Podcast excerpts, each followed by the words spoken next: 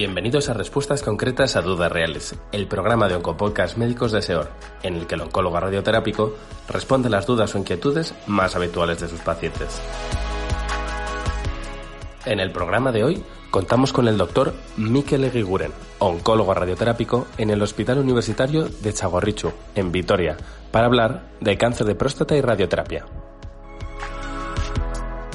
José, nuestro primer paciente, nos dice, me han diagnosticado cáncer de próstata y me han ofrecido operarme, pero al leer en internet que existe la opción de radioterapia, le he preguntado al urólogo y me ha mandado a donde usted.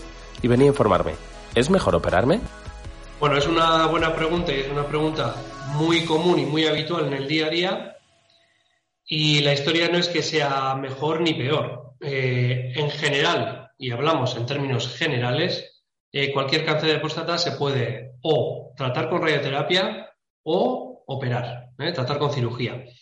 Y entonces no hay, a nivel de curación no hay diferencias, eh, grandes diferencias, digamos. Sí que cada uno es un método diferente, por lo tanto puede tener unos pros y unos contras diferentes, dado que cada uno pues es una forma de, de tratar. Por lo tanto, pues lo más conveniente es siempre obtener la información de ambas especialidades. Es decir, si tenemos la opción de operarnos, escuchar al urólogo y que entienda en su caso en concreto qué opciones tiene, qué pros y qué contras tiene. Y lo mismo con la radioterapia. Eh, solicitar una segunda opinión con un oncólogo radioterápico y ésta le explicará explícitamente y en su caso en concreto qué opciones dispone, qué pros y qué contras tiene y por lo tanto escuchar, eh, digamos, las dos opciones. Juan, desde Valladolid. A un amigo mío le han puesto unas semillas y a otro le han tratado con una máquina de radioterapia que debe ser como un escáner. Y los dos tenían lo mismo, cáncer de próstata. ¿Cómo puede ser? Bien, eh, dentro de la oncología radioterápica, es decir, dentro de las opciones de un tratamiento con radioterapia para el cáncer de próstata, hay distintas opciones también. Y todas son igual de válidas, es decir, todas eh, son igual de curativas, no es una que sea peor o mejor que la otra. Entonces, al ser otra vez métodos diferentes, pues cada uno tiene sus posibles eh, efectos secundarios y sus pros y sus contras, como todo. Entonces, en algunos casos, en pacientes en concreto, se puede disponer de más de una opción y en otras quizás, por las características de la persona o del tumor que tiene, eh, no dispone de todas. A veces se hace solo tratamiento con radioterapia externa, como me comentaba, o otras veces se puede hacer un tratamiento con braquiterapia con esas semillas y otras veces se puede hacer tanto una como la otra. Por lo tanto, lo ideal es que su oncólogo radioterápico, como conoce exactamente al detalle su caso, le dé las opciones y a veces se puede elegir y otras veces eh, hay solo una opción de radioterapia y esa es la que se le oferta. Ernesto, trabajador en una fábrica. Me han ofrecido un tratamiento con radioterapia externa, que tengo que venir durante un mes de lunes a viernes, mientras que a mi primo, que vive en otra ciudad, le han dicho que en cinco sesiones ya está. ¿Es más seguro lo mío, ya que iré más veces? Bien, como hemos dicho, eh, dentro de la radioterapia no es solo un tratamiento de radioterapia y a todos se les trata igual. Hay distintas opciones.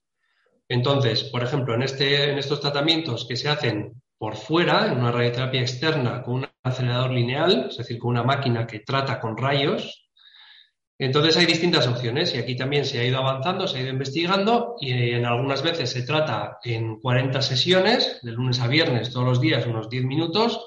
En otros sitios se trata en 20 sesiones e incluso se pueden tratar hasta en solo 5 sesiones. ¿De qué depende eso? Pues otra vez depende de varios factores. Depende del propio paciente, de la situación del tumor y depende del centro, de la experiencia, de la tecnología que tengan entonces, hay eh, varios factores que se acumulan y por eso a algunos se le puede ofertar una cosa y a otros otra. Todas igual de buenas. Es decir, ninguna es inferior a la otra. Por lo tanto, eh, como hemos dicho antes, su oncólogo radioterápico le recomendará cuál es en su situación y en ese momento la mejor para usted. Alfredo, iniciando su jubilación, me han dicho que además de la radioterapia debo de ponerme unas inyecciones cada seis meses, que se llama tratamiento hormonal. ¿Podría explicarme por qué? Bien, este tratamiento hormonal hay distintas situaciones en las que lo pautamos o lo recomendamos.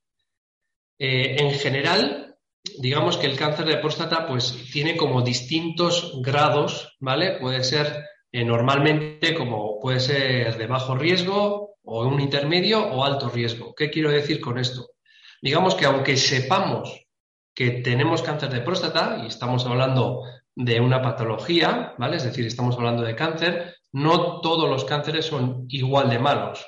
Para que se me entienda, es como si tuviéramos distintos grados de mala leche. Entonces, nosotros sabemos que en ocasiones, por ejemplo, si es un tumor de alto riesgo, eh, tenemos que, además de la radioterapia, si añadimos este tratamiento hormonal, tenemos pues más probabilidades de curación, ¿vale? Tenemos más probabilidades de vencer. Y entonces, en, en algunas situaciones, según las características de la persona y del tumor que tenemos en ese momento, que como he repetido previamente, su oncólogo radioterápico conoce al detalle, se le recomendará ese tratamiento hormonal. Que en el fondo, fondo, lo que hace, explicado de una forma muy sencilla, es eh, bajamos los niveles de testosterona en su cuerpo, dado que es como si fuera el alimento de ese tumor. Y por lo tanto, le quitamos el alimento de ese tumor y nosotros tenemos más probabilidades de vencer. Explicado de una forma sencilla, digamos. Carlos, un hijo preocupado. A mi padre le han diagnosticado de cáncer de próstata, pero solo le están vigilando sin ningún tratamiento. ¿Es eso seguro? Esta es una situación que en los últimos años estamos viendo cada vez más, dado que vimos que había muchísimos pacientes que se diagnosticaban de cáncer de próstata, pero no morían por ello, es decir, morían por otras causas. Seguían teniendo el cáncer de próstata, pero este cáncer era de lenta evolución, ¿vale?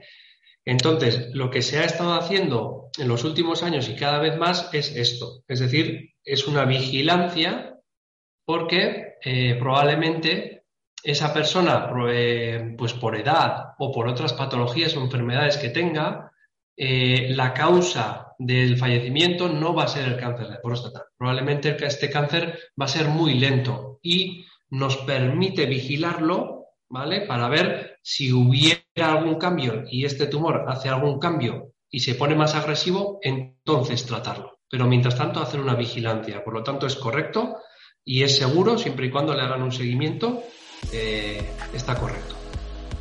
Pues con esta última intervención terminamos la entrevista de hoy y no queremos despedirnos sin antes agradecer la presencia del doctor Mikel Eguiguren por su participación en Oncopodcast. Gracias, doctor.